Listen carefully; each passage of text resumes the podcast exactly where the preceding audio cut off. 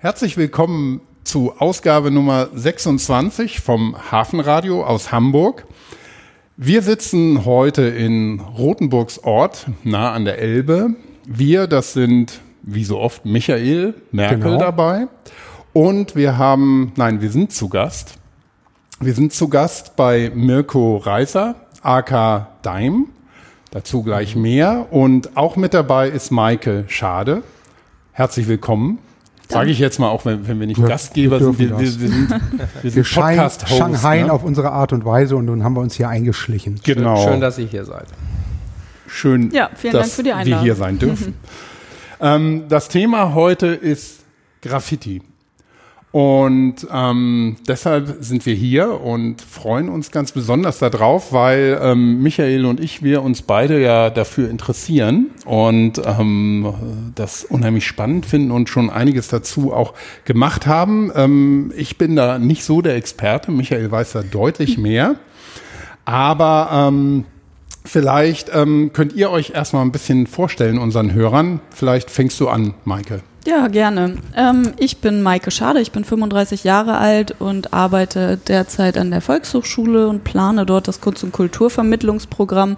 Bin von Haus aus auch Kunst- und Kulturvermittlerin und ähm, schon immer mit dem Herzen in der Graffiti-Szene gewesen habe ähm, Führungen gegeben zu dem Thema und auch Graffiti-Workshops für Kinder und Jugendliche und natürlich auch meine Masterarbeit dann über ein Projekt in Südafrika geschrieben. Und weil man dann immer viele nette Menschen kennenlernt, habe ich so auch über viele Wege Mirko jetzt vor kurzem kennengelernt. Mhm, genau, ja, ich bin Mirko Reißer, äh, auch bekannt als Dime. Das ist mein Graffiti- Sprühername, den ich seit 91 sprühe. Ähm, 89 habe ich aber angefangen mit der Dose schon zu arbeiten und ähm, bin äh, sozusagen professioneller Graffiti-Künstler geworden. Das hätte ich mir damals auch so nicht träumen lassen können und jetzt hier seit 20 Jahren in Rotenburgsort äh, in diesem auch meinem ersten Atelier.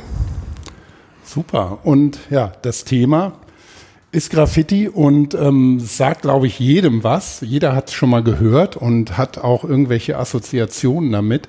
Aber wir sollten vielleicht trotzdem noch mal, was meinst du, Michael, bisschen bei Null anfangen ein bisschen erklären, was Graffiti ist. Ne? Ich würde gerne noch mehr bei Null anfangen. Entschuldige, dass ich euch unterbreche und gerne. dich Christoph einmal fragen, was du eigentlich machst, weil ich Michael zwar kenne, mhm. aber dich und den Zusammenhang, den Kontext mit diesem Thema überhaupt noch gar nicht. Ja, sehr gerne. Ähm, Michael und ich, wir kennen uns seit vielen Jahren, seit 89. 1989, genau, da haben wir uns kennengelernt und zwar auf einer Ausgrabung, einer archäologischen und das ähm, ist auch schon der Hinweis, wir haben beide Archäologie studiert. Und ähm, ich habe damals, das konnte man in Hamburg sehr schön verbinden, Archäologie und ähm, Informatik studiert. Und ähm, Michael ist der Archäologie treu geblieben und ja heute am Archäologischen Museum tätig. Und ich bin völlig in diese ähm, IT- und Informatikwelt dann ähm, eine Weile abgedriftet und verdiene auch heute noch damit mein Brot. Aber habe eben immer ähm, die Liebe und das Interesse zur Archäologie behalten, auch aus familiären Gründen, wie viele von den Hörern natürlich auch schon wissen. Ähm, und äh, das war der Grund, warum wir auch ähm, einige Projekte zusammen gemacht haben, wo es auch um Archäologie ging und Apps und solche Geschichten und eben auch den Podcast machen. Also wir kennen uns schon ziemlich lange. Und gemeinsam würden wir uns, glaube ich, nicht nur als Kulturhafenarbeiter bezeichnen, sondern so ein bisschen die Streetworker der Kulturwissenschaften, weil wir versuchen wirklich, wir kommen wirklich aus den Niederungen der Archäologie, driften aber momentan auch mit diesem Thema Podcast auch immer weiter eigentlich weg von der Archäologie und kümmern uns um ganz viele Themen. Also jetzt nicht nur Graffiti, sondern das große Thema unseres letzten Podcasts, und das passt eigentlich ganz wunderbar zu dem heutigen Tag, war Lost Places. Und Lost Places ist ein großes Thema auch für die Sprayer-Szene. Ja. Ähm, da haben die Sprayer, da habt ihr Sprayer Ruhe und könnt wirklich tolle Sachen machen. Ich liebe Fotografie. Ich renne mit einer Kamera darum, meist legal, in der Regel auch illegal ähm, und fotografiere nicht nur die, die, diesen Charme der Lost Places. Und das ist etwas, was, was Christoph und mich eigentlich beschäftigt, dass wir uns im Grunde mit Kulturwissenschaft im öffentlichen Raum immer mehr beschäftigen. Und das ist ein ganz, ganz spannender Aspekt eigentlich unserer Ausbildung, weil eigentlich ist irgendwann alles Archäologie. Und das ist so ein Thema, ähm, das begegnet uns an jeder Stelle. Christoph hat dazu die Idee immer gehabt, dass man dieses Wissen und diese Kulturwissenschaften so niederschwellig wie möglich im Grunde der Öffentlichkeit präsentiert. Ist ganz schnell auf das Thema Podcast gekommen. Darüber haben wir hier auch schon ganz oft berichtet im Podcast. Und ja, und heute freue ich mich, mit euch beiden hier zu sitzen und das mal ähm, wirklich anzugehen. Und ja. dann doch wieder auf die Frage zurück, weil ich schwimme mit der Begrifflichkeit auch immer. Was ist Street Art? Was ist Urban Art? Was ist Graffiti? Als, als Archäologe sage ich, ich bin im alten Pompeji, gehe da auf die, auf die Örtlichkeiten und sehe dann, dass also ähm, unanständigste kleine Graffitos in die Wand oder ein kleines Graffito in die Wand gehämmert worden ist, geritzt worden ist. Damit geht das los. Ich habe mhm. mich heute vorbereitet und mal geguckt, seit wann gibt es Graffitis? Das gibt es seit Menschengedenken. Jede Kultur hat es, völlig abgefahrene Geschichten gibt es. Die Mayas haben das, die Hittiter, die Ägypter und es ist immer höchst persönlich eigentlich und im öffentlichen Raum. Das verbindet das, glaube ich, bis mhm. heute. Mhm. Aber wie gesagt, die, die, die Begrifflichkeiten, die sind so eine Sache. Was ist ein Tag? Also all das sind Sachen, die wir heute vielleicht einmal anreißen sollten. Ja. Ne? Mhm. Mhm. Da kannst du bestimmt ein bisschen was zu erzählen. Oder genau. du? Herr also, Professor, ja. du baust ja, wer, wer, mag anfangen und wo? genau. Wir haben ja letztlich schon drüber gesprochen, ne, Maike, ähm, die, die Begrifflichkeiten und äh, ich kann da ja auch nur so meine Definition äh, kurz erklären. Ähm, aber ich äh, komme ja nun aus der klassischen Graffiti-Szene, so wie sie in New York äh, Ende der 60er, in den 70er Jahren entstanden ist. Und darauf äh, beziehe ich mich ja mit meiner Kunst. Äh, aber natürlich kann man das Ganze noch viel größer denken. Also wir sprechen da von, von dem, was damals aus New York hier äh, sozusagen nach Europa geschwappt ist oder einmal um die Welt dann ja auch mittlerweile äh, sich entwickelt hat, von von Graffiti und das äh, bedeutet eigentlich Sprühdose, öffentlicher Raum, vielleicht Illegalität, äh, Sch Namen schreiben oder schreiben, sich mit Schrift auseinanderzusetzen. Das sind so Dinge, die, die da eine Rolle spielen.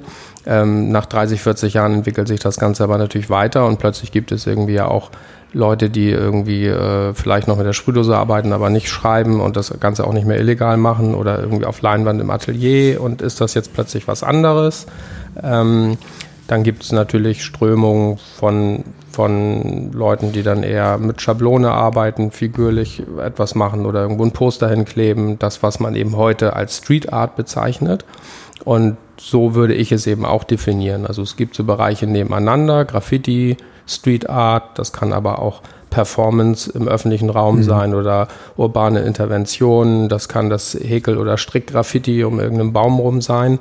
Ähm, das würde ich alles sozusagen nebeneinander sehen und das Ganze zusammengefasst dann mit dem Begriff Urban Art, also Kunst, die so in der Urbanität eigentlich nur entstehen konnte, aber sich natürlich dann auch äh, aufs Land entwickelt hat oder eben auch so weit entwickelt hat, dass sie eben auch im Atelier, im legalen Umfeld oder, äh, oder auch den Kunstmarkt erobert und ähm, dann natürlich eigentlich nur noch diesen Stil vielleicht transportiert, ohne dass es, dass es eben dann unbedingt noch Teile dieses Ursprungs unbedingt dabei bedarf. Also natürlich, ähm, wenn ich wenn ich ähm, meine Bilder male auf, auf Leinwand und sie in einer Galerie oder in einem Museum hängen, ähm, dann kann und sie vielleicht dann auch manchmal gar nicht mehr mit Sprühdose gemacht sind, sondern mit Klebeband oder so, ist das dann jetzt noch Graffiti oder nicht? Ich würde es schon immer noch bezeichnen, weil ich eben klassischer Graffiti-Sprüher bin. Und, ähm, aber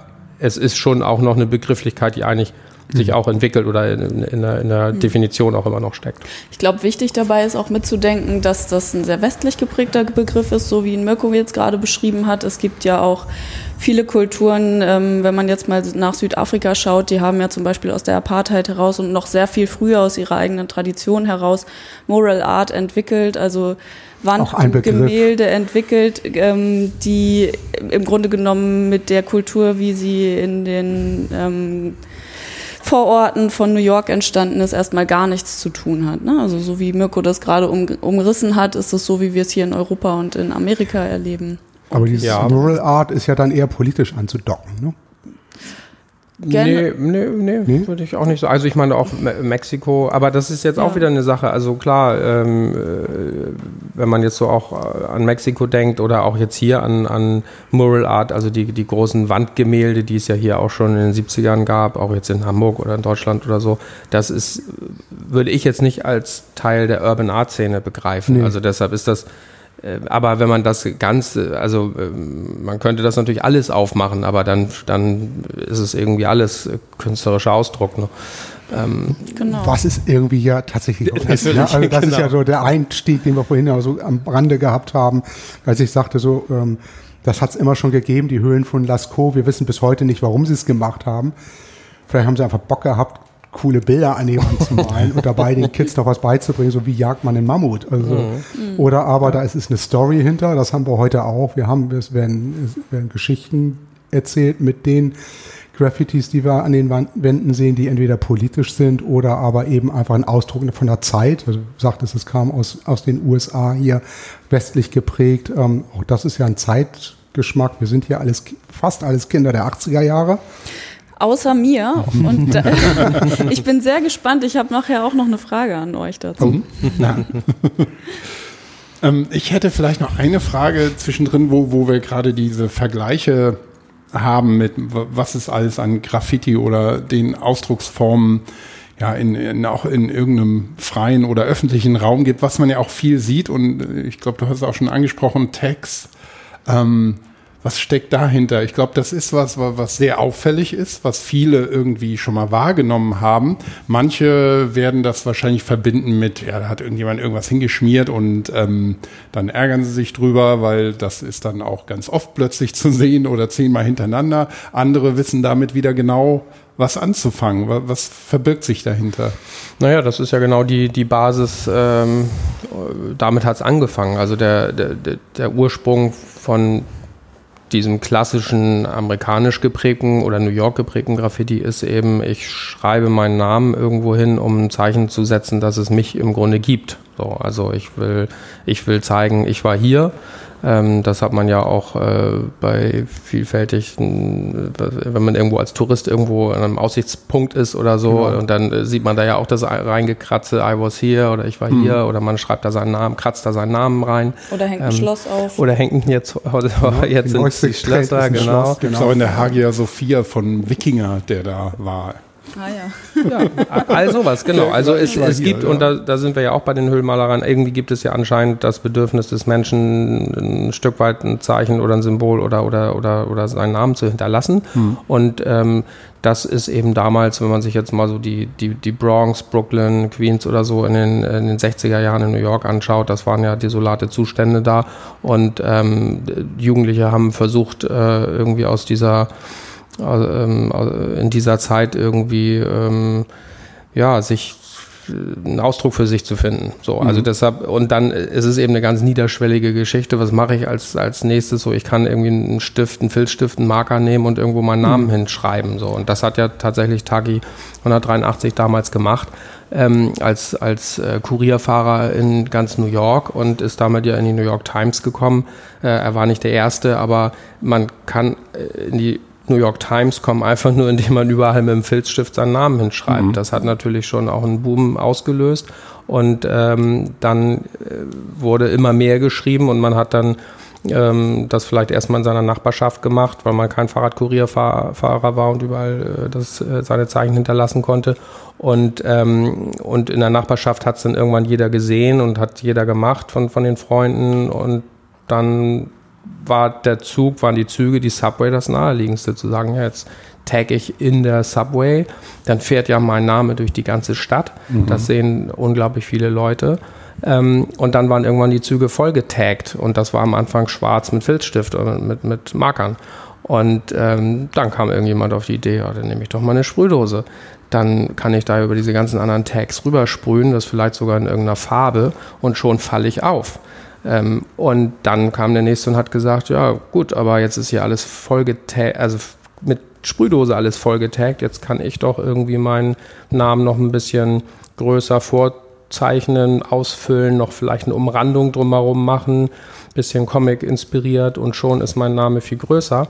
Äh, und das natürlich außen sehen es noch mehr Leute, weil es durch die Stadt fährt und ähm, dann irgendwann äh, muss es der ganze Waggon sein oder der ganze Zug. Also es wurde immer größer und es ähm, war im Grunde eine Evolution, die da stattgefunden hat. Und der Tag war, war der Anfang, aber er ist später dann auch immer als Signatur sozusagen geblieben. Also der Tag ist ja der geschriebene Name des jeweiligen Sprühers oder seiner Crew. Das ist auch heutzutage mhm. ähm, bei fast allen Tags, die man da draußen sieht, eigentlich so. Die kann man lesen, wenn man es denn lesen kann. Ähm, und ähm, das ist dann, wie gesagt, in der Regel der Sprühername oder, oder die Crewbezeichnung. Ähm, und wenn man heute ein großes Bild sprüht, auch, auch, auch wenn ich ein großes äh, Bild heute sprühe, dann äh, unterschreibe ich ähm, obwohl mein großes Bild ja auch mein Name schon ist. Also ich, wenn ich mhm. ein, ein, ein, großes Graffiti-Piece sprühe, dann schreibe ich da Dime. Ähm, und trotzdem unterschreibe ich aber also Tag sozusagen nochmal drunter mit dem Namen Dime. Mhm. Hat sich der Tag geändert seit den, seitdem ja. du sprühst? Ja, also ja? dazu, also wenn es da jetzt um meinen ähm, meine Geschichte geht, äh, ich habe nie groß getaggt, ich bin kein Tagger. Das mhm. ist ja auch eine, eine, Stilrichtung sozusagen innerhalb des Graffiti. Es gibt, also da gibt es natürlich Parallelen zur Kalligrafie, asiatische genau. Kalligrafie. Ähm, und da gibt es ja hervorragende Tagger, die, die wirklich ähm, das ja auch als Kunstform entwickelt haben und äh, da ähm, Meister drin sind. Und ich habe nie großartig getaggt und meine äh, Unterschriften unter meinen Bildern sind jetzt auch nicht gerade die also das ist dann eher, ich sehe es eher als Unterschrift also und nicht als, genau, und jetzt nicht als, als hochwertigen äh, künstlerisch äh, geschwungenen Tag, den man jetzt auch alleine auf eine Leinwand bringen könnte. Das äh, sehe ich nicht so. Und um diesen Aspekt nochmal anzusprechen, dass Leute durch den Stadtraum laufen und sagen, hm, das ist jetzt irgendwie hässlich, das ist doch keine Kunst oder so. Das mhm. ist ja auch äh, der klassische Aussage, die einem regelmäßig wieder begegnet.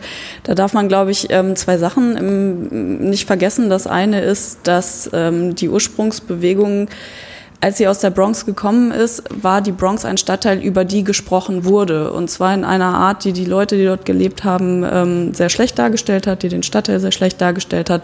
Und diese Tags waren die erste visuelle oder auch die Sachen, die auf den Zügen waren, waren dann die ersten visuellen Erscheinungsbilder, die man einfach nicht ignorieren konnte, die auch in die Stadt hineingetragen wurden. Und insofern ist es in dem Moment gar nicht in, als, im Gedanken als Kunst gedacht worden als allererstes. Das magst du mir jetzt vielleicht gleich, äh, magst du mir vielleicht gleich nochmal widersprechen, Mirko? Er schüttelt den Kopf. ähm, genau, das ist das eine, äh, was man da vielleicht im Hinterkopf behalten sollte. Und ähm, das Zweite ist, dass es auch immer auf das Auge des Betrachters ankommt. Wenn ich als Hausbesitzer durch eine Stadt gehe und denke, oh Mann, wenn das jetzt an meinem Haus wäre, dann ärgert mich das natürlich sehr viel mehr, als wenn ich langlaufe und weiß, ach, das ist mein Kumpel und der hat schon 200 Züge angemalt und der hat schon, schon auf 30 Dächer geklettert, dann interessiert mich das natürlich viel mehr und begeistert mich das viel mehr als eben diese Perspektive, ähm, das ist Vandalismus und das ähm, stört mich. Hm. Mhm. Ja, dieser Vandalismusgedanke, der, der war ja am Anfang gar nicht da. Also das ist ja hier noch bis in die 90ern, auch in Europa gab es ja auch noch Länder, Spanien zum Beispiel, die haben ja gar keinen gab gar keine Gesetze gegen Graffiti gehabt. Das, ja, das, das ist ja, also da, äh, da kommt man einfach sprühen und, äh, und alle hat es gefreut. Äh, Habe ich auch noch erlebt in Athen damals. Ähm, also das, das war, äh, das war so neu und das war erstmal toll und da, da werden ja die Wände bunt gemacht, super. Und dann irgendwann nimmt das natürlich äh, Überhand und dann äh, braucht man da Gesetze gegen und dann ist es plötzlich eine Straftat. Ähm, also das sind dann ja auch äh, interessante Entwicklungen. Ja, und es ist, glaube ich, auch die Frage, wie es die Leute anspricht, wenn ich jetzt irgendwas habe, womit jeder dann schon was anfangen kann wieder, dass er da irgendwas drin erkennt. Und also ich weiß, in, in Lissabon habe ich mal gesehen, da waren ganz viele ja, solche Stencils, glaube ich zumindest, ähm, von ähm, so einer ganz bekannten Fado-Sängerin. Mhm. Und damit konnten dann, können dann auch entsprechend viele Leute was anfangen mit anderen Sachen, die, die eher abstrakt sind, vielleicht nicht. Und ich glaube, da ist die Wahrnehmung dann auch ganz unterschiedlich und es ist ja sowieso für jeden dann die Frage, was er als Kunst wahrnimmt und was nicht. Ne? Das ist aber gerade, glaube ich, bei wenigen Sachen so spannend wie bei Graffiti und, und Street Art, was die einen dann als ich habe immer den Begriff Schmierereien noch. Das war in den 80ern. Ja, Oma Merkel hätte so, dir auch gesagt, ja, genau. So, machst das du dafür so, Schmierereien? Ja, genau. Aber das war so, so ein typischer Begriff, der da auch aufkam, der und man selber war dann vielleicht eher so, dass man sagt, nee, das ist cool irgendwie. Man wusste auch am Anfang gar nicht warum, aber es war irgendwie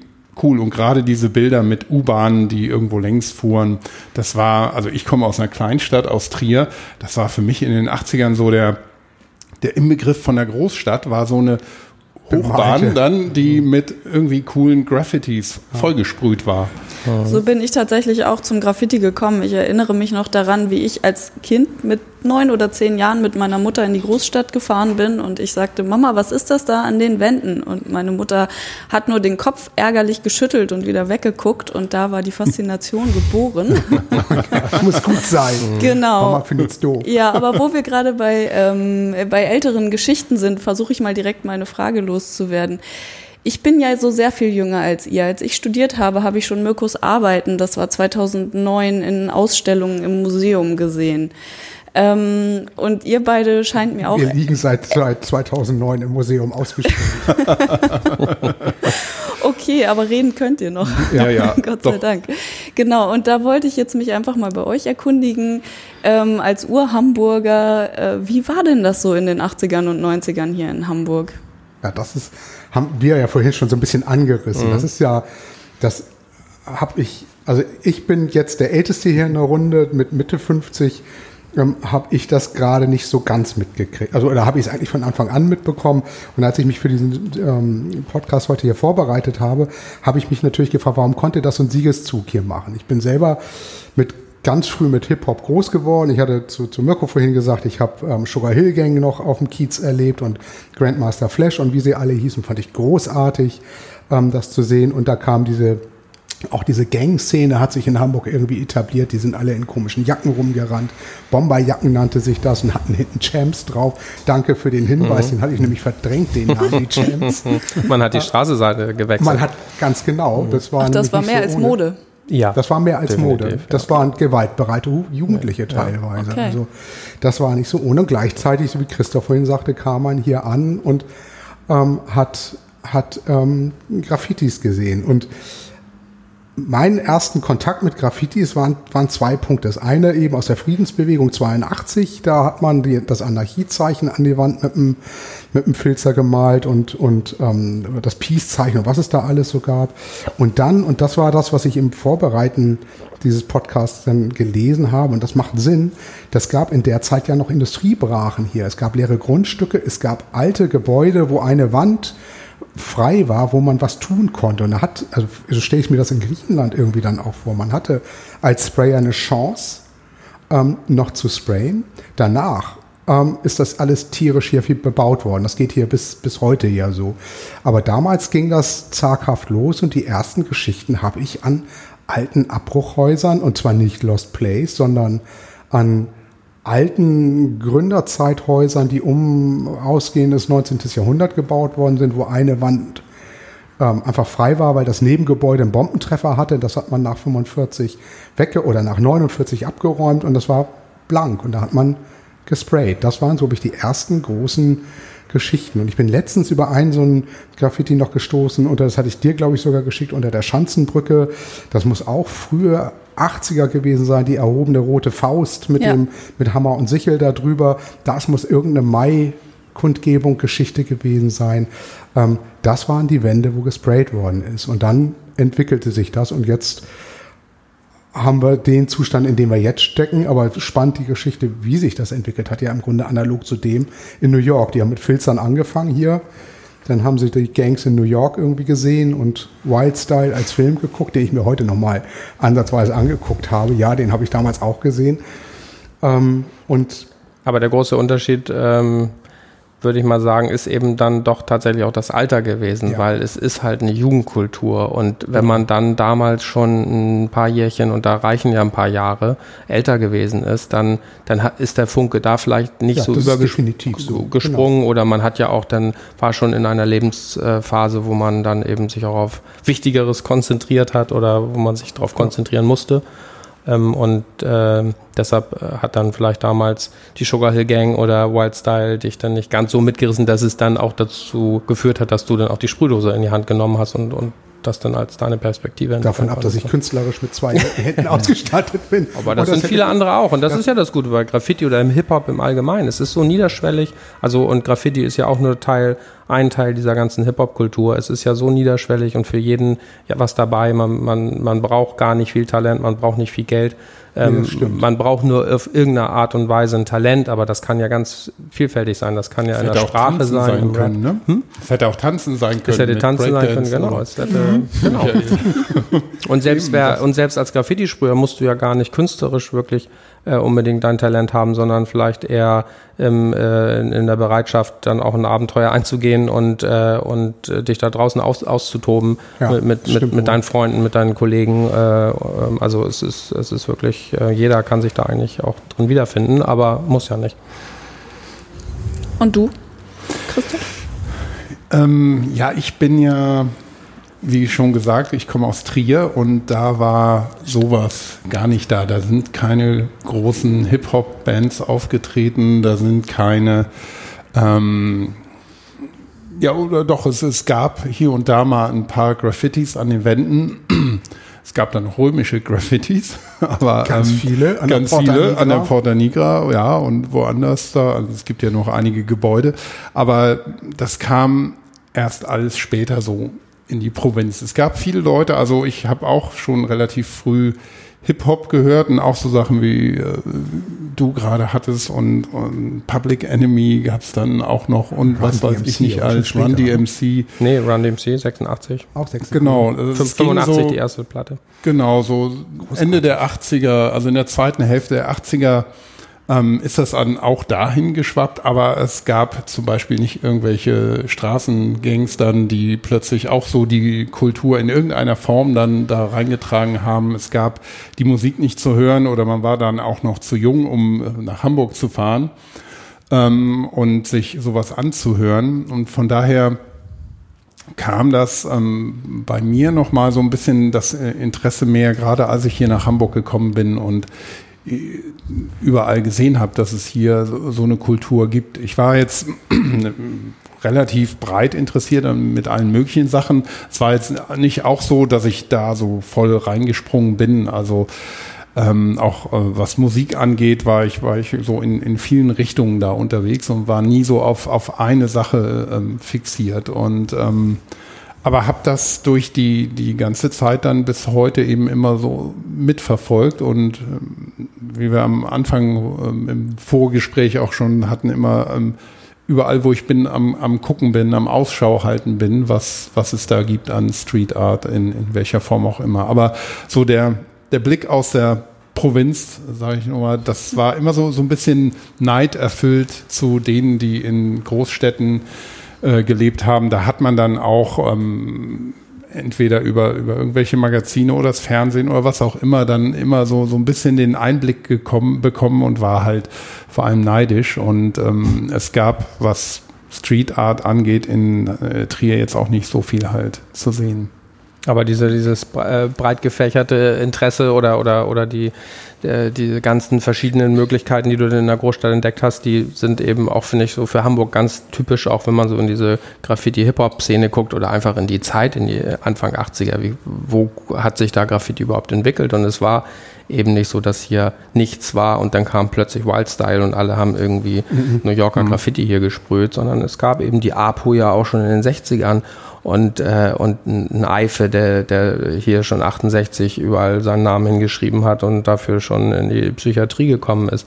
Und äh, wir haben die Hafenstraße und das mhm. hochpolitische Umfeld. Wir haben die Punk-Szene ähm, und auch viele Punks haben damals gesprüht und sei es nur irgendwie mit einer Schablone auf ihre Lederjacke hinten irgendwie das Anarchiezeichen genau. oder das mhm. Symbol von ihrer Lieblingsband.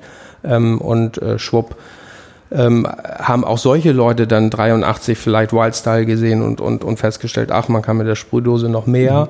Und ähm, das haben wir jetzt auch im Zuge unserer Recherche für das, für, für das Buch, was wir ja auch machen, über die, äh, haben, über die Entstehung der Graffiti-Szene in den 80er, 90er Jahren, wo wir auch schön aufzeigen können, wie, wie eben auch aus der Punk-Szene Leute dann so in das Graffiti gekommen sind, weil einfach auch die Punk-Szene mit No Future dann auch eher destruktiv und, und eben ohne Zukunft äh, daherkam und Graffiti dann plötzlich etwas sehr Positives war, was, was neu hier rüber schwappte und irgendwie einem gesagt hat, nee, ist nicht No Future, es ist irgendwie eine, eine farbige Future, die da äh, als nächstes kommt und da möchte ich auch gerne dabei sein. Und ich glaube, das, was du gerade gesagt hast, das, das, das Alter spielt eine Rolle. Die zwei Jahre sind ein Unterschied, nämlich bei uns ähm, beschäftigten sich die Jugendlichen noch mit ihren eigenen Gruppen. Da gab es die Popper, da gab es die Punks, da gab es die Mods, die mhm. ja auch ein bisschen mhm. gesprüht haben.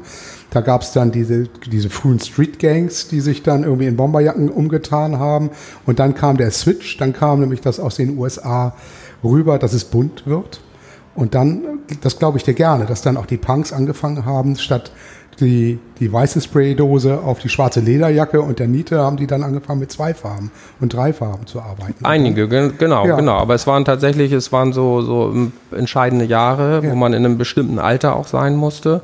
Und, ähm, und ich glaube, es hatte viel auch natürlich mit der Musik zu tun. Funk war ja auch ein Riesenthema vorher. Das mhm. erinnere ich auch noch aus meiner Zeit in den 80ern, wo eben viele dann plötzlich also auch die Popper zu äh, Funk angefangen haben zu hören und sich für schwarze Musik interessiert Richtig. haben.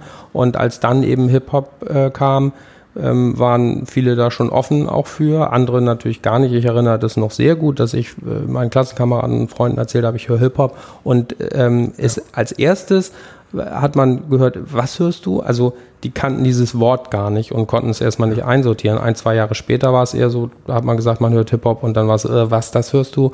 Äh, also äh, wo, wo es natürlich auch viele gab, die das äh, nicht gut fanden oder damit gar nichts anfangen konnten.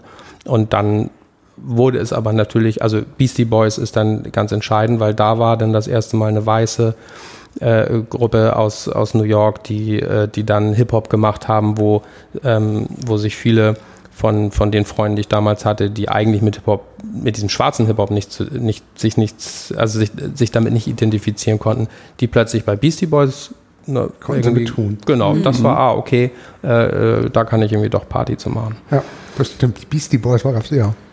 Also für mich ist das total spannend zu hören. Ähm, ich bin ja sehr viel später in diese Hip-Hop-Szene eingestiegen und da war es eben schon so, ich hatte dann mit Älteren zu tun.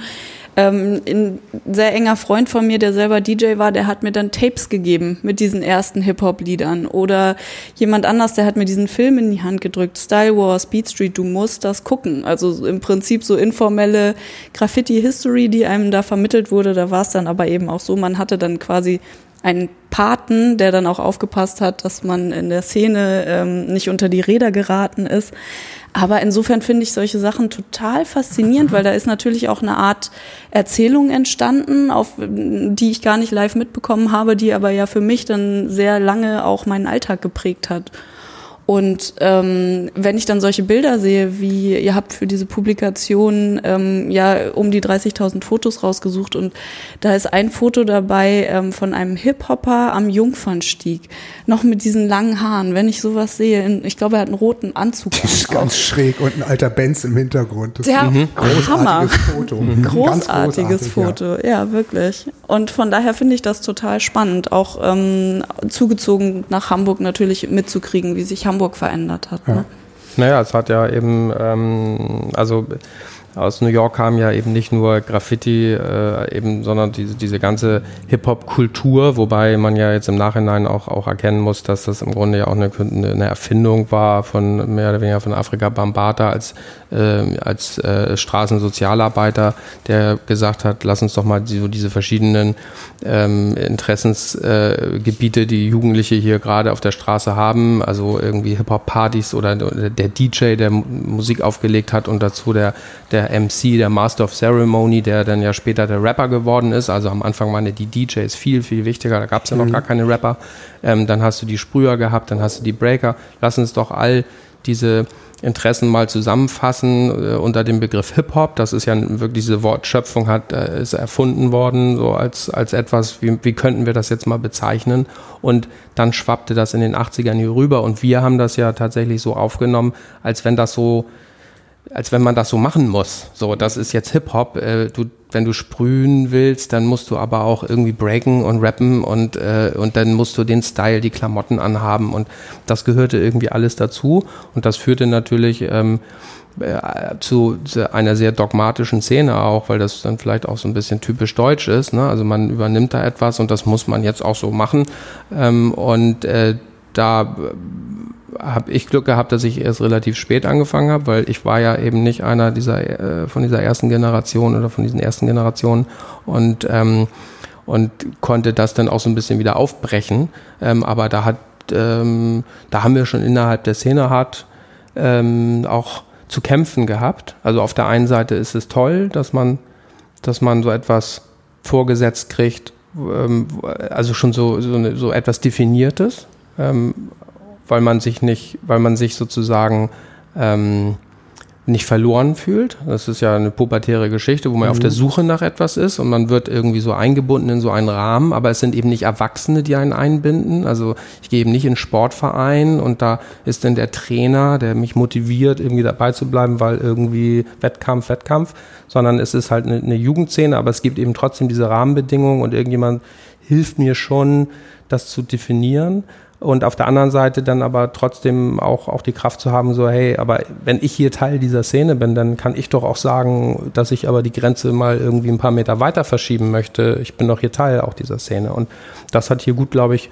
geklappt dann in den 90ern und auch in der, in der Generation später, also die 89er Generation, zu der ich da auch zugehöre, die hat sich da schon ein bisschen freigekämpft und ich glaube, das hat dann zu dieser großen Diversität dann auch geführt und das ist natürlich gut so.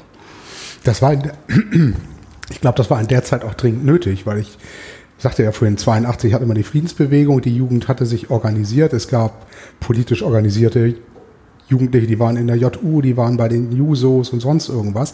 Und das brach dann Mitte der 80er Jahre weg. Die gab es dann einfach nicht mehr so. Die starben einfach, diese Jugendgruppen starben aus und dann kam eben was Neues, was ganz bisschen anarchisch, selbstorganisiert, eine eigene Kultur geprägt hatte, die dann eben auch eine eigene Ausdrucksform geprägt hatte. Und ja, auch lange nicht so schlimm wie die wenn man die Mods und die Popper nimmt, die, die, ja klar, man hatte die Ami-Klamotten an und man war wahrscheinlich auf die Sneaker scharf, weiß ich nicht, aber das kann ich mir gut vorstellen.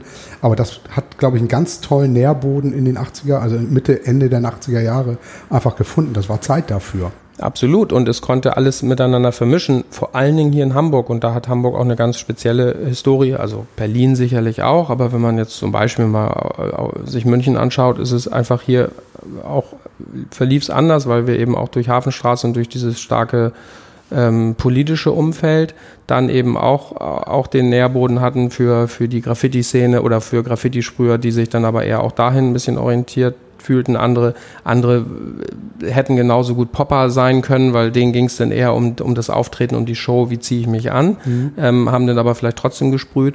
Und dann haben wir eben, du hast es vorhin ja schon gesagt, die Brachen, also viele, viele Brachen und Leerflächen, wo hier eben auch dann, wo so ein Nährboden entstand und dann aber eben auch Flächen, also Hafenstraße so als, als ganz besonderes, wo dann eben so, ja, also der Freiraum ja ähm, besetzt worden ist und dann auch ein bisschen koordiniert und verwaltet worden ist, so dass man da dann eben auch eine Anlaufstelle hatte und das Ahoy jetzt mal als Beispiel äh, jahrelang der Hip-Hop-Treffpunkt Nummer eins hier Richtig. in Hamburg, wo alle zusammengekommen sind, die gesamte Szene und, mhm. und dann ja auch, auch die, die, die Rap-Szene dadurch auch äh, entstanden ist. Also dass solche Kleinigkeiten sind dann ganz wichtig, damit dann so eine Szene auch wirklich gedeihen kann und eben auch so, so vielfältig sich entwickeln kann.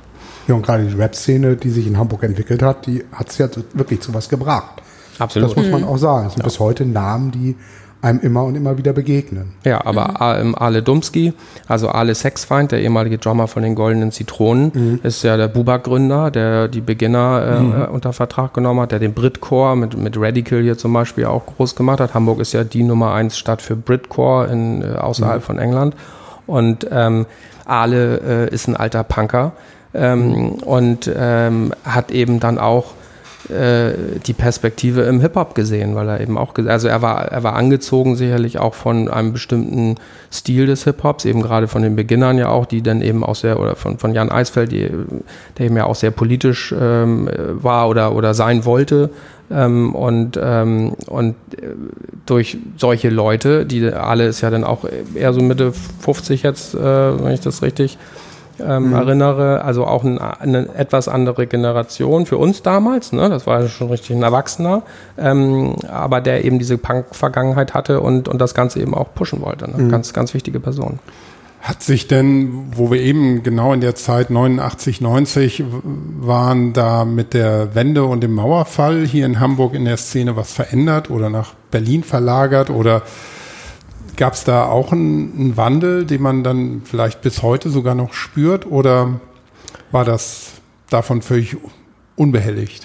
Berlin ist äh, nochmal so ein ganz spezielles Thema ähm, für die für die West-Graffiti-Szene oder Hip-Hop-Szene, weil A spielte es für uns damals überhaupt keine Rolle. Alle denken natürlich, Berlin war schon immer genauso wichtig wie heute, ähm, aber für uns spielte es damals keine Rolle. Ähm, vor, vor der Wende ja sowieso nicht, weil es dann äh, gar nicht so einfach war, da hinzukommen und dann war man da vielleicht mal, ähm, aber da äh, hat man im Grunde kaum Graffitis gesehen, äh, besprühte Züge auch nicht.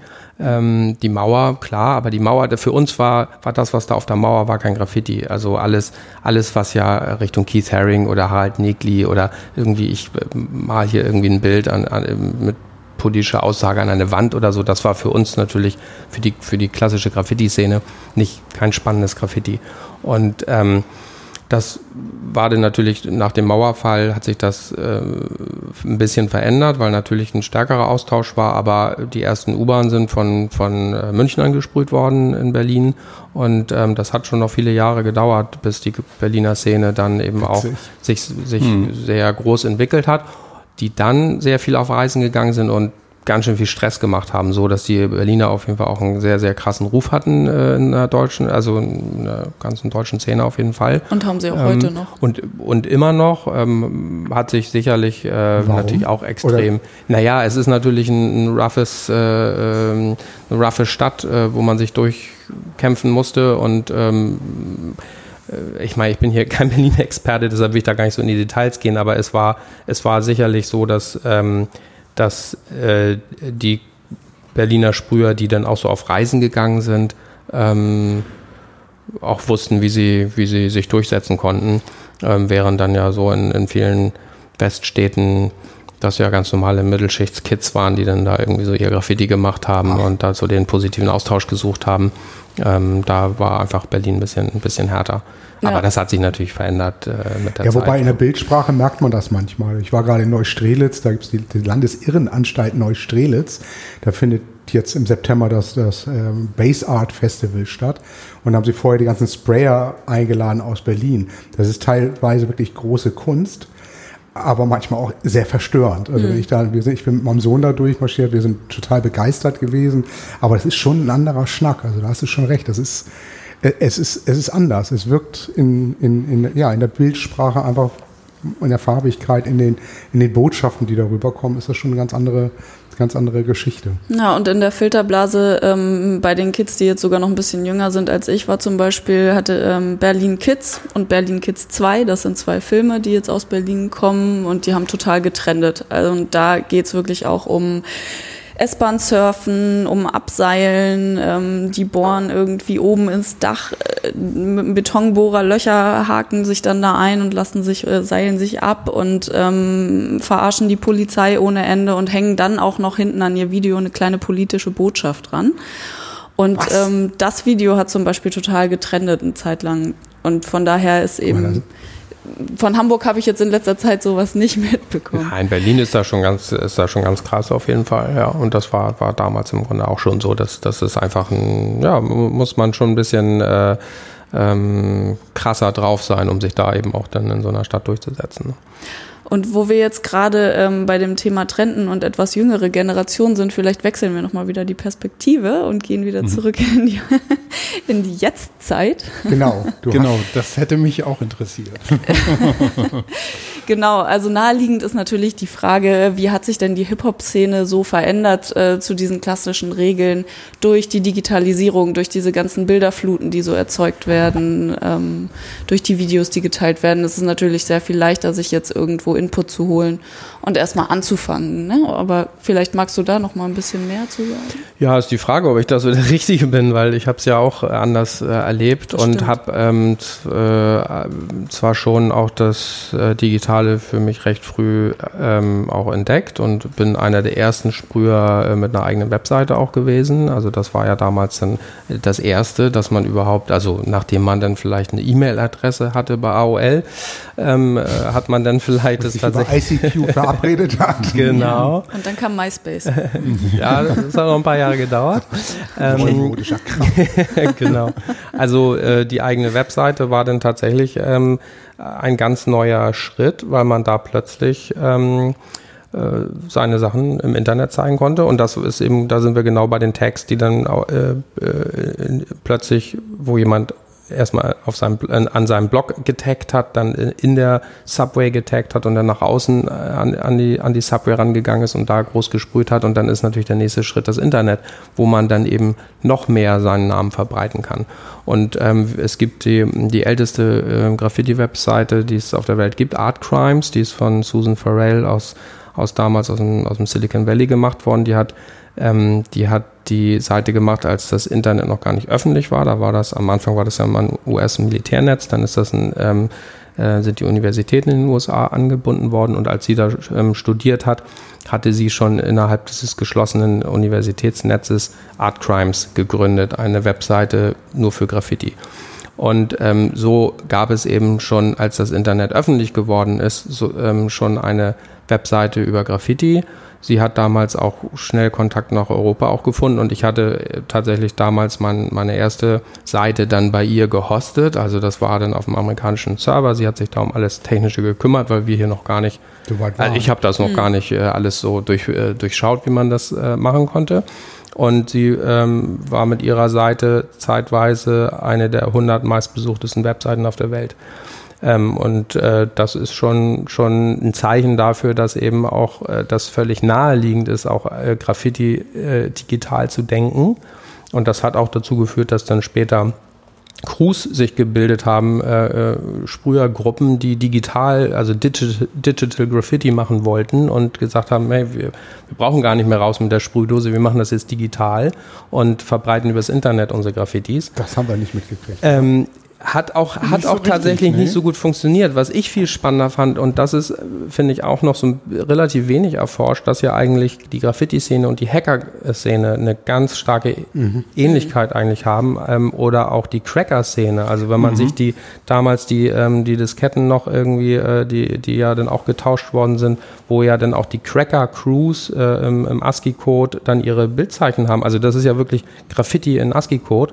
Ähm, da gibt es ganz schön viele Parallelen, die, ähm, die erstaunen, oder, oder andersrum, ich bin mir nicht sicher, inwieweit da wirklich ähm, diese Szenen teilweise auch, also wie weit Graffiti-Sprüher dann auch tatsächlich in diesen Cracker- oder Hacker-Szenen drin sind und umgekehrt.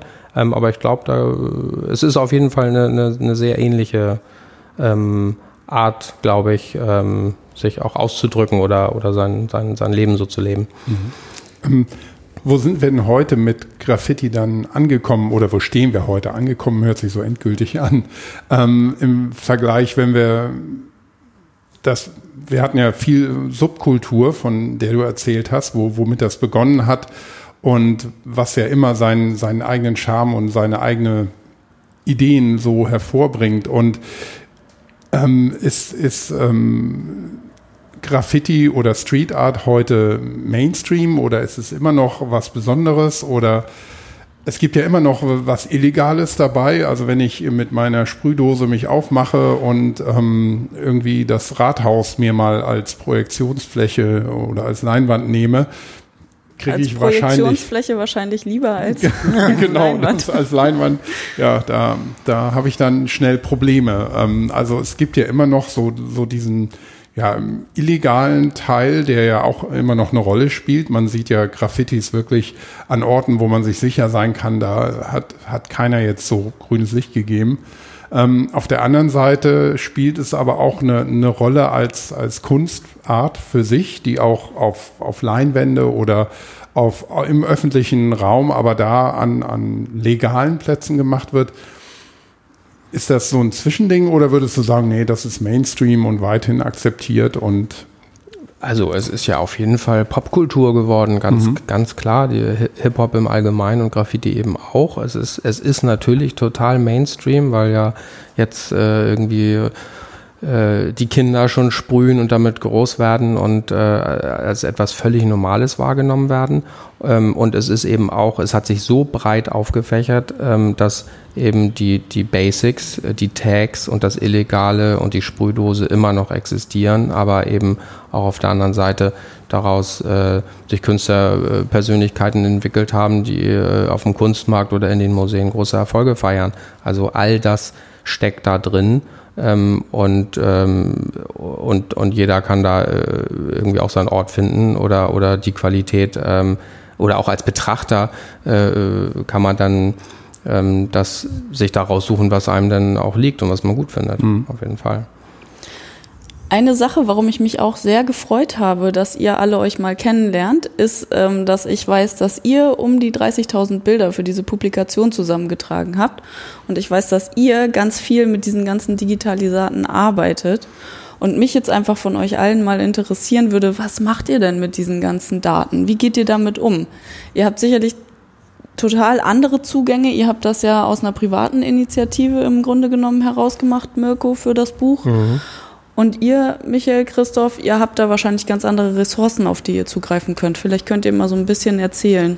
Vielleicht können wir da gerade so, so eine Schleife noch drehen. Das Buch wurde schon öfters genau, erwähnt. Genau, ähm, stimmt. Können wir vielleicht einmal kurz sagen, worum es da geht? Weil das ist ja auch eigentlich ein sehr, sehr spannendes Projekt.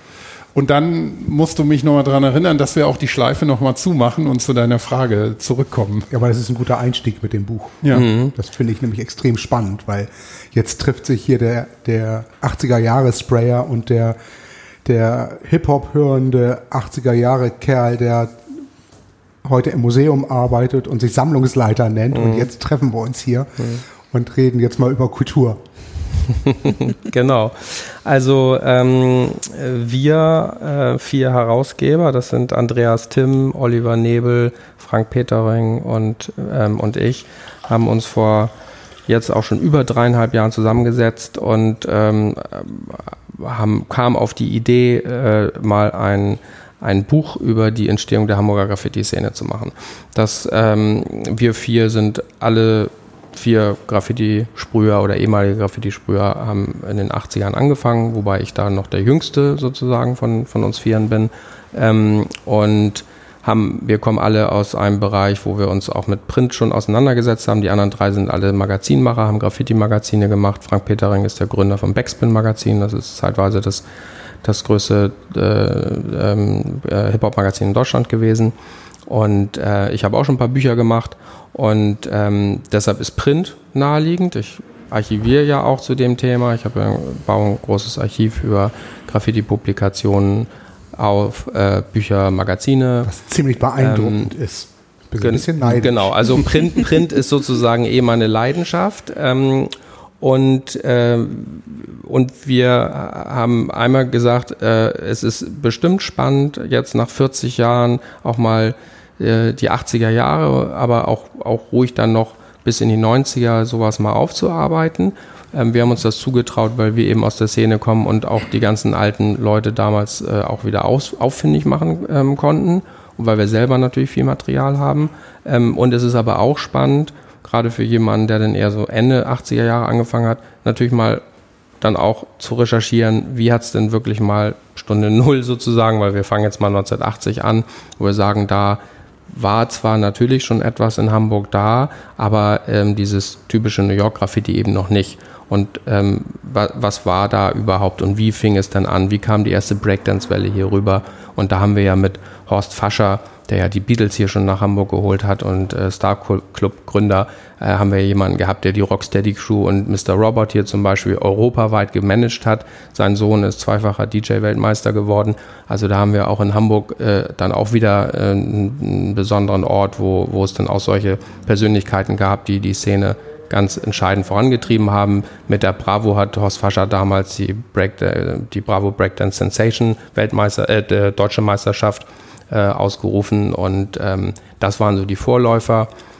wo dann ja auch die ersten Vinyl Plattencover nach, nach Europa kamen, wo Graffiti schon drauf war. Also die Rocksteady Crew hatte auch immer Graffiti auf ihren Plattencovern und ähm, schon war das schon mal etwas, was man hier sehen konnte. Und dann eben natürlich Wildstyle 83, ZDF-Koproduktion, ist ja Welt, äh, das wusste ich uraufgeführt worden. Ja. Außerhalb der USA, ich glaube in England das erste Mal, aber dann auf jeden Fall, ähm, äh, bevor es in den USA ausgestrahlt worden ist, ist, ist Wildstyle hier im, im kleinen, im kleinen Fernsehspiel im ZDF.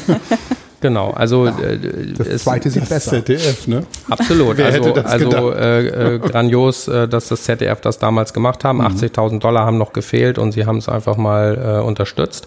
Und so ähm, ist eben der, der äh, ist eben Wildstyle hier im August 83, glaube ich, im kleinen Fernsehspiel gesendet worden, aber um 23 Uhr, sehr spät. Es, ich kenne ein paar Spüre, die es tatsächlich zufällig damals ge gesehen haben. Die meisten haben es dann ab äh, Dezember im, im Kino gesehen und äh, da kenne ich reihenweise Sprüher, die, die damals, also die gesagt haben, sie haben Wildstar im Kino gesehen und danach sind sie das erste Mal sprühen gegangen. Also dieser Im Film Magazin. hat. Äh, ich habe es im Magazin gesehen. Ah ja, siehst du. Magazin genau, für alle Hörer außerhalb Hamburgs, ein tolles altes Kino.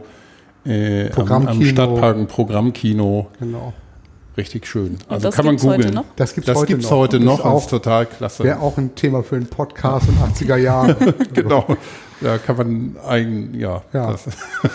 genau, und äh, für dieses Buch ähm, äh, haben wir eben gesagt, lass uns doch mal gucken, dass wir möglichst viel Material wieder zusammenbringen äh, können oder sichten können, gucken, was gibt es überhaupt noch und dann eben auch immer mit diesem Archivgedanken, also auch zu schauen, was kann man digitalisieren. Also wenn wir uns jetzt die Mühe machen, äh, negative Fotos zu digitalisieren für das Buch, digitalisieren wir auch ruhig ein bisschen mehr. Natürlich wird man nicht 30.000 Fotos in ein Buch packen können, aber wir haben gesagt, wenn wir schon circa 300.000 Fotos und Negative haben wir jetzt in den letzten drei Jahren gesichtet. Wenn wir davon die Top 30.000 auswählen, um sie zu digital, hoch, hochwertig zu digitalisieren und dann auch zu katalogisieren, dann ist das natürlich schon mal auch Daten oder, oder Rettung von, von, von äh, Bildmaterial, was möglicherweise verloren geht oder verloren gehen könnte. Denn das haben wir eben auch festgestellt, ganz viel ist schon weg Viele haben ihre Sachen, ihre Schätze nicht mehr. Also auch, auch Leute, wir haben ja damals alle Fotos gesammelt und Bücher, Fotoalben voll gehabt mit Graffiti-Büchern, äh, mit Graffiti-Fotos. Ähm, die negative, manche haben haben ihre Fotos in die Alben geklebt und die Negative weggeschmissen, weil man hat ja die Fotos. Mhm, ähm, das war so.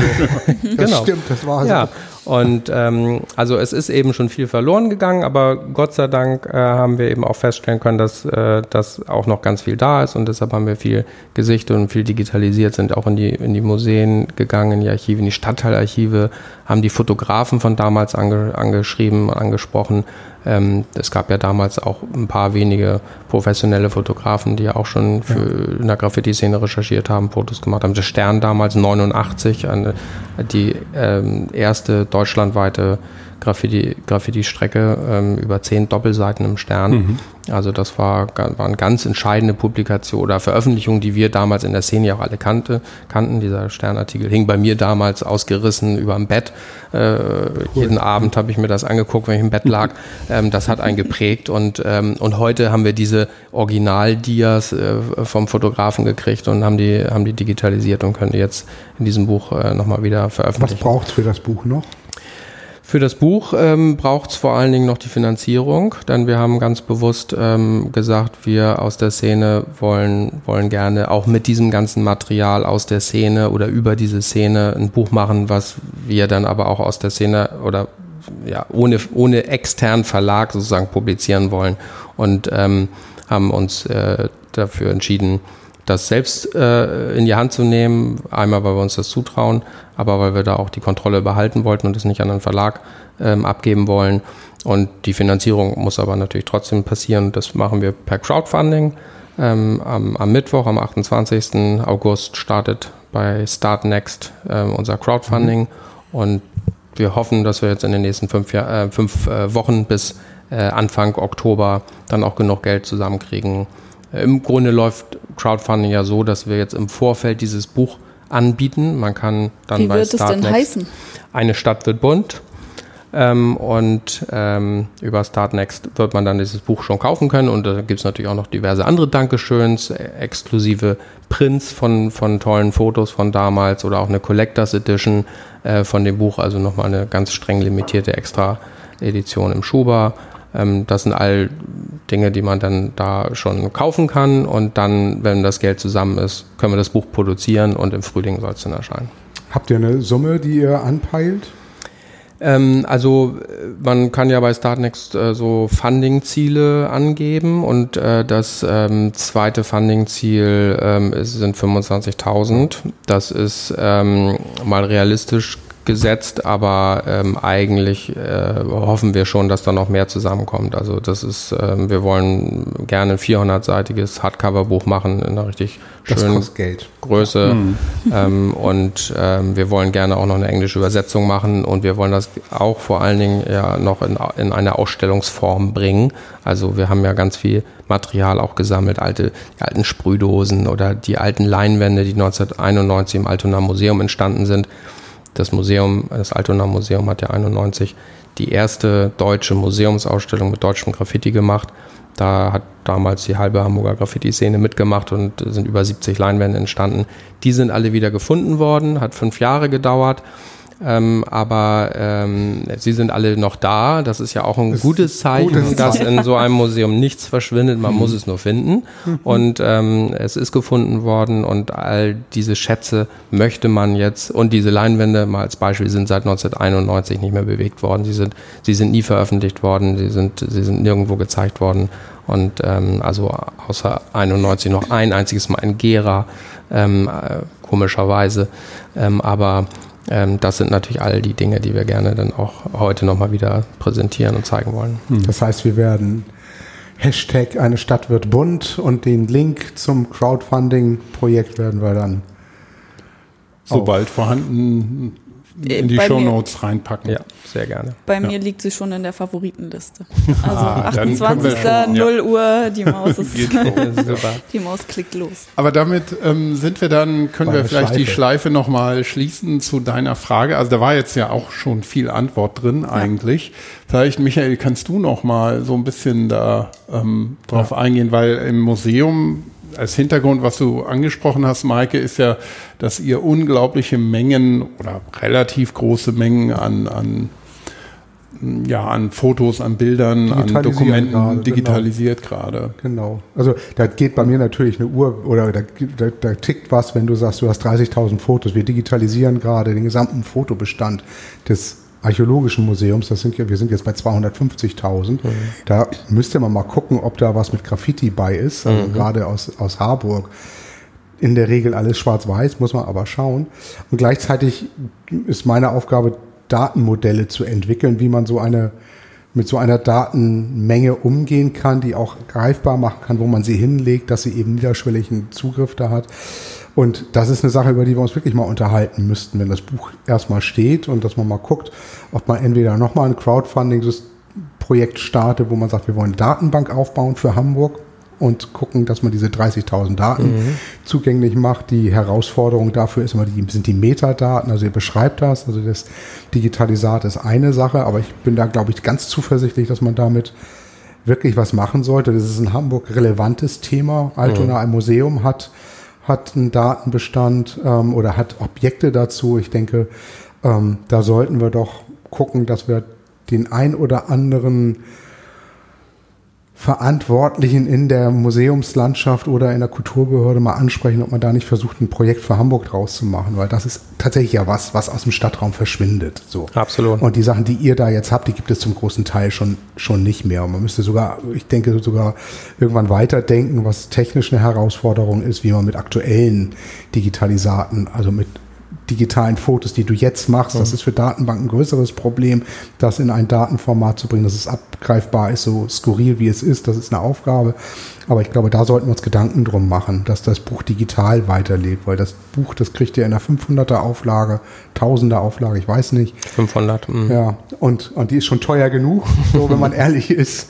Ähm, also sollte man da gucken, dass wir da einen Mehrwert, eine Nachhaltigkeit, und da sind wir wieder bei unserem Thema, dass man das nachhaltig einfach bereitstellt. Mhm. Und ich habe da so die ein oder andere Idee, aber ich denke, die sollten wir dann im, im Nachgang irgendwann, wenn das ganze Projekt gestartet ist, das Layout von dem Buch steht, dass wir wissen, wie so eine Datenbank auch sich an dem Buch orientieren kann.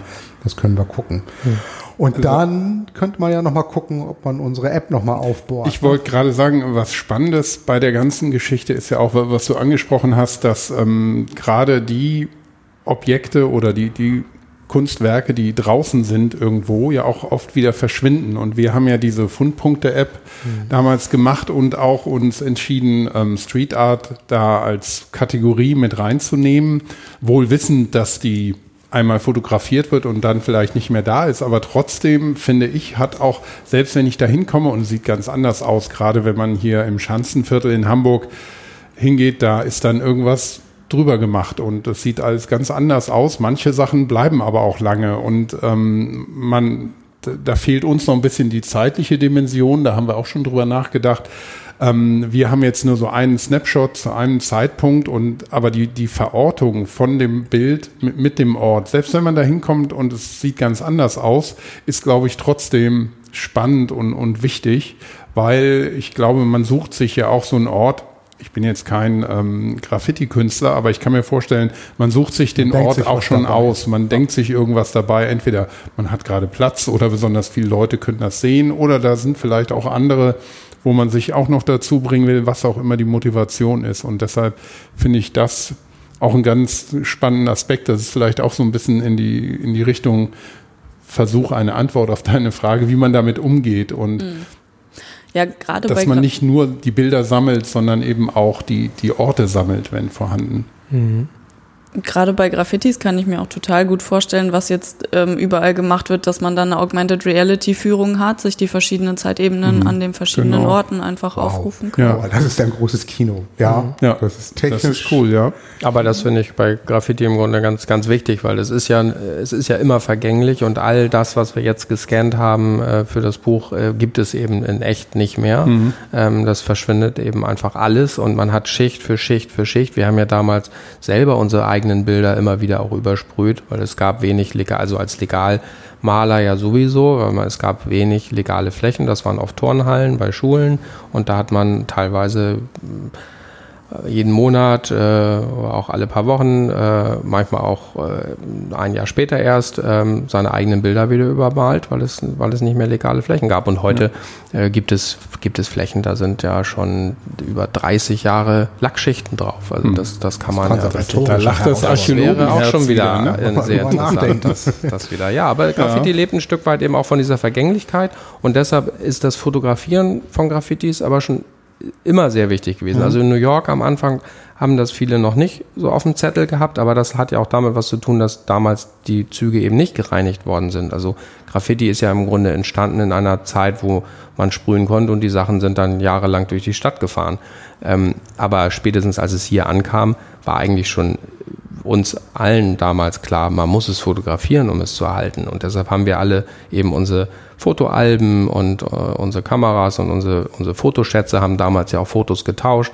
Das ist ja auch der Grund, warum es so viele Graffiti-Magazine äh, gibt und, und gab. Ganz früh eben auch schon in den 80ern, Ende 80er auch hier, ähm, weil, weil man das eben sichtbar machen wollte damals nur in Schwarz-Weiß erstmal, weil mhm. es fotokopierte Magazine waren, aber dann irgendwann natürlich in Farbe und dann ins Internet und deshalb jetzt auch Instagram. Instagram ist ja die neue Plattform für Graffiti. Alle, alle mhm. alten und äh, jungen Graffiti-Sprüher treffen Insta, sich, ne? sind auf Insta, weil es ist eben so bildlastig, es ist eben nicht Facebook, wo auch noch so viel anderer Kram ist und ähm, das ist, äh, das ist etwas, wo es dann erstmal weiterlebt ähm, aber äh, Instagram ist halt auch irgendwann vielleicht weg oder gehört eben einem Konzern mhm. und ähm, deshalb ist immer ist es immer wichtig, das Ganze auch in, in Datenbanken, in Archiven zu erhalten. Open Source, äh, Public Domain, wie auch immer. Das ist dann natürlich immer auch eine Frage, der, mhm. wie man da mit den Rechten umgeht. Ähm, Ingrid, das ist die, das große Datenbankprojekt von, vom KIT, vom ähm, Karlsruher Institut mhm. für Technologie. Die sind mhm. da ja sehr umtriebig im Moment in dem Bereich. Die digitalisieren ja die ganzen äh, Archive der Sokos, der Soko Graffiti in den verschiedenen Städten, im Moment noch im süddeutschen Raum. Das ist ja auch schick. Und das, das ist natürlich sehr toll. Das ist etwas, was so ne? groß. Genau, das ist was. Da muss man erst mal drauf kommen. für cool, uns jetzt ja. hier sehr interessant wäre. Also es gibt zwei große Archive in Hamburg und das ist einmal das der, der Soko Graffiti, das war ja damals die Sonderkommission der Bahnpolizei und das Archiv der Hochbahn. Die haben Schätze in ihren Archiven. Ähm, da ist die Frage, kommt man da noch ran? Äh, sind die gewillt, das zu veröffentlichen? Gibt es das Archiv der Soko überhaupt noch, weil die Bahnpolizei gibt es ja so schon lange nicht mehr. Wo ist ja. das alles geblieben? Ähm, und das, ähm, das wäre natürlich toll, wenn so solche Schätze dann auch ausgegraben werden würden. Ach, dafür sind wir zuständig. Ich habe dann, was die Hochbahn, habe ich eine Idee. Ja, wir, wir haben ja jetzt auch umfänglich ähm, einmal eine Reise durch Graffiti in Hamburg von den späten 80ern bis heute gemacht. Haben wir noch irgendwas Wichtiges vergessen, was unheimlich spannend ist, aber ich sowieso nicht drauf komme. Eine Fortsetzung machen, Mal das sowieso. Das ist da so. das Buch draußen ist, ja. machen wir eine Fortsetzung. Genau. Und ich glaube, ähm, vielleicht will Mirko noch ein, zwei Tipps geben, wo man schon vorher mal in das Buch reinluschern kann oder sich zumindest mal kurz informieren kann. Also auf jeden Fall ja auf unserer Webseite, eine Stadt wird bunt.de. Mhm. Ähm, da haben wir schon sehr viel zusammengetragen. Wir haben ja äh, nicht ein reines ähm, einen reinen Fotoband äh, äh, geplant, sondern äh, haben sieben Autoren ja auch für das Buch gewinnen können, haben tolle Texte, auch von verschiedenen Blickwinkeln, Architekturhistorikerin, Soziologe, Leute aus der Szene, die eher so den Musikschwerpunkt haben, andere dann eben Graffiti oder auch Interviews geführt haben, natürlich mit, mit Sprühern von damals und so. Also dadurch ist es, glaube ich, ähm, was Text und Bild angeht, ein sehr spannendes Buch. Man das, kann schon ein bisschen auf der Webseite mal so reinluschern, aber das Buch muss ich jetzt erstmal finanzieren. Ja, aber da freue ich mich auch schon ganz besonders drauf auf die Geschichten, wie sie dann damals die Caps von den Deodosen geklaut haben, damit sie auch Skinny-Linien hinbekommen. Ja. Ähm, genau, aber ich meinte eigentlich, ihr seid zum Beispiel auch auf dem Reeperbahn-Festival. Auf dem Reeperbahn-Festival haben wir eine Präsentation, äh, genau, das ist ähm, jetzt Mitte September. Ähm, wir ähm, haben noch andere kleinere Präsentationen geplant, die ich jetzt noch nicht ankündigen kann. Ähm, spätestens wenn das Buch ja kommt, auch im Stadtteilarchiv Ottensen zum Beispiel. Ähm, und da ist auch noch ein bisschen mehr in der Planung, ähm, aber leider jetzt noch nicht so fix, dass ich es schon sagen kann. Na gut, das bleibt weiterhin spannend. aber auf jeden Fall. Also das ist ein Thema, das uns sicherlich die nächsten Jahre noch begleiten wird, weil dieses Buch ist natürlich jetzt erstmal der Anfang. Mhm. Wir haben ja dieses Material recherchiert, zusammengetragen ähm, und das Buch ist, ist der Startschuss um das natürlich in den nächsten Jahren dann auch immer noch äh, zu vertiefen und wahrscheinlich kommen dann ja immer noch äh, irgendwo auch irgendwo welche Schätze. Ja, dann wird's, äh, also Band 2 kann dann ja vielleicht auch noch folgen. Thema, die rechte Frage wird ein großes Thema sein. Ja, absolut. Mhm. Ja, das ist, ist eine Herausforderung. Ja. Gut. Ich fand das richtig gut mit dir. Ich ich freue mich richtig klasse. über diesen Podcast heute, dass, ihr, dass du das hingekriegt hast, Maike, dass wir hier ja. so entspannt sitzen. Das hat mir großen Spaß gebracht. Das ist irgendwie so ein bisschen so der Bro aus den 80ern, auch wenn du ein Tuck jünger bist. So, er hat mir die Champs wieder nahegebracht, die mir das, das, das, den Schweiß in die Augen getrieben wir können haben. es Michaels Zeitreise nennen. Ja. Genau. Nach der Dienstreise war es ja Michaels genau. Zeitreise. Es gibt übrigens ein Land, ähm, da haben wir auch gepodcastet zu, da durfte ich nämlich selber was erzählen. Turkmenistan, ein Land mhm. völlig ohne jeden irgendwie auch gearteten Tag Graffito, sonst irgendwas. Sowas hat Aber eine sowas Hauptstadt mit das, weißen Häusern. Die, die, Häuser sind alle weiß. alle weiß. Riesige Flächen. Spooky gewesen. Aber da wahrscheinlich sind die alle im Bau, die da irgendwie mal irgendeinen Stift in Oder du warst nicht in der richtigen Ecke, weil es gibt natürlich auch Länder in Asien, äh, die sind auch, also Singapur mal als Beispiel, mhm. wo man ja mit äh, Stockhieben ausgepeitscht wird als Graffiti-Sprüher. Ja, wahrscheinlich. Ähm, da musst du natürlich dann die entsprechenden Ecken kennen, ja. weil die Graffiti-Szene ist da auch aktiv, aber natürlich. Aber Turkmenistan glaube ich nicht mal das. Das Land gesehen habe, was das war. Da müssen Autos per Order der Mufti in Aschgabat weiß sein. Und dann haben die aber eine andere Art der Wandgestaltung vielleicht. Marmorweiß. genau. Marmorweiß. Oder weißer Marmor. Farbe überall, damit es keiner Weiß sieht. auf weiß, okay. Ja, herzlichen Dank. Ich freue mich. Ich finde das wirklich klasse. Das herzlichen Dank. Und wir ja, müssen Dank. uns Mühe geben bei den Shownotes. Wir haben so viele Sachen hier angesprochen, die man schön verlinken kann. Da werden wir nochmal sagen. Ja. Vielen Dank. Euch zurückkommen. Das war toll. Unbedingt. Danke. Ja, danke auch.